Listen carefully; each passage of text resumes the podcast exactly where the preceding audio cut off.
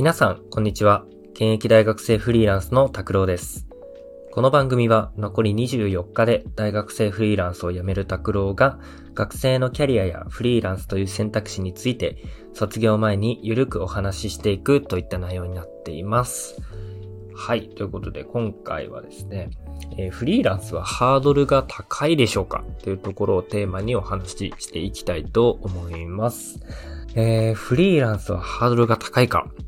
っていうところなんですけど、まず結論を言うと、ハードルが低いわけではないと思いますね。やっぱり。あの、フリーランスって、こう、会社員とかで働く時とは別の責任だったりとか、あの、働き方っていうのが必要になってくるかなって思いますので、まあ、ハードルが低いとは一概に言えないと思います。まあ、それなりに高いものであるなっていうのは、正直実感としてはあります。ただですね、フリーランスでやらなきゃいけないことって、おそらく多くの人がいつかは超えなきゃいけないものなのかなともいうふうにも思っています。まあなのでちょっとその辺を深掘りしていきたいんですけど、まあ、まず、ハードルはそもそも高いと思いますっていうところについてなんですけど、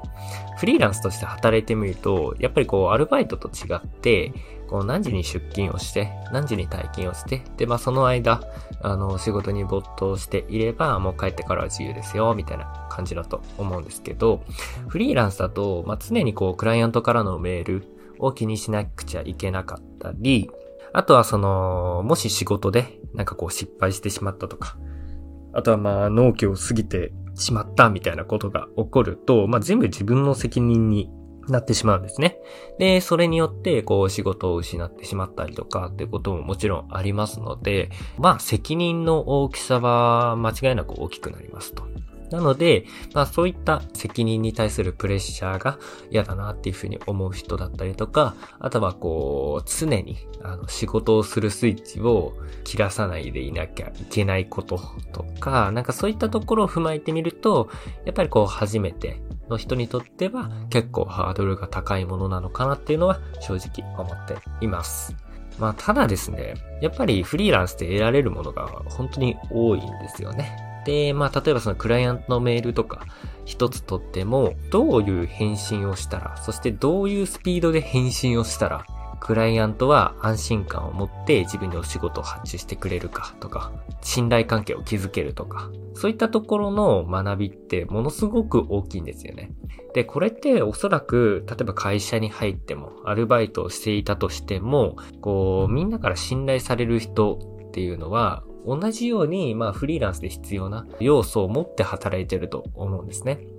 まあ、こう聞かれたことに対して、丁寧に、えー、スピーディーに答えることができるっていうところももちろんそうだと思いますし、なんかこう自分自身が、えっ、ー、と、しっかりと責任を自覚しながら仕事に対して真摯に取り組むっていうことをしていったら、まあ、結局会社員だろうと、フリーランスだろうと、周りから信頼される、あのー、人間になれると思うんですよね。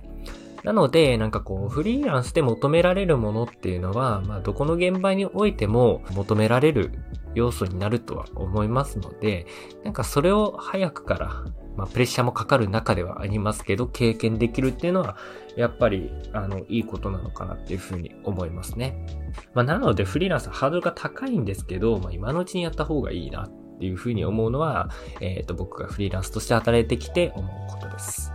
はい。で、まあ、特にちょっと学生に限定してお話をすると、やっぱり学生のうちにその感覚得られるのってすっごい大きいと思うんですよ。大学とかって、受け身100%受け身の状態でも、まあ生活できるわけじゃないですか。でもなんかこう、これからって、やっぱりこうずっと受け身でいでもそれが社会人になってずっと同じスタンスで居続けていい人ってやっぱりごく少数だと思うんですよね。本当にあの数少ない会社の中でそういう生き方をしていて許されるっていう風になると思うので、もう学生のうちにフリーランスを経験しておくっていうのはやっぱりすごくおすすめです。そういった意味でも。ぶっちゃけそのスキルベースでこうフリーランスをやってスキルを高めていくっていうことだけじゃなくていいと思うんですね。学生でフリーランスをやる場合は。もっとこう自分が今後どういうふうに生きていくかっていうことを考えるきっかけを作ったりとか、あとはそのどんな仕事をやるにしても必要なまあ人間的なスキル、ソフトスキルっていうところを伸ばしていくっていうことの方がやっぱり圧倒的に価値がある気がする。ので、学生の人はやっぱり特にフリーランスハードルは高いと思うんですけど、やってほしいなというふうに思うところですね。はい。ということで、まあ、今回の放送はこれで終わりになります。えー、次回の放送もぜひお聴きください。それでは。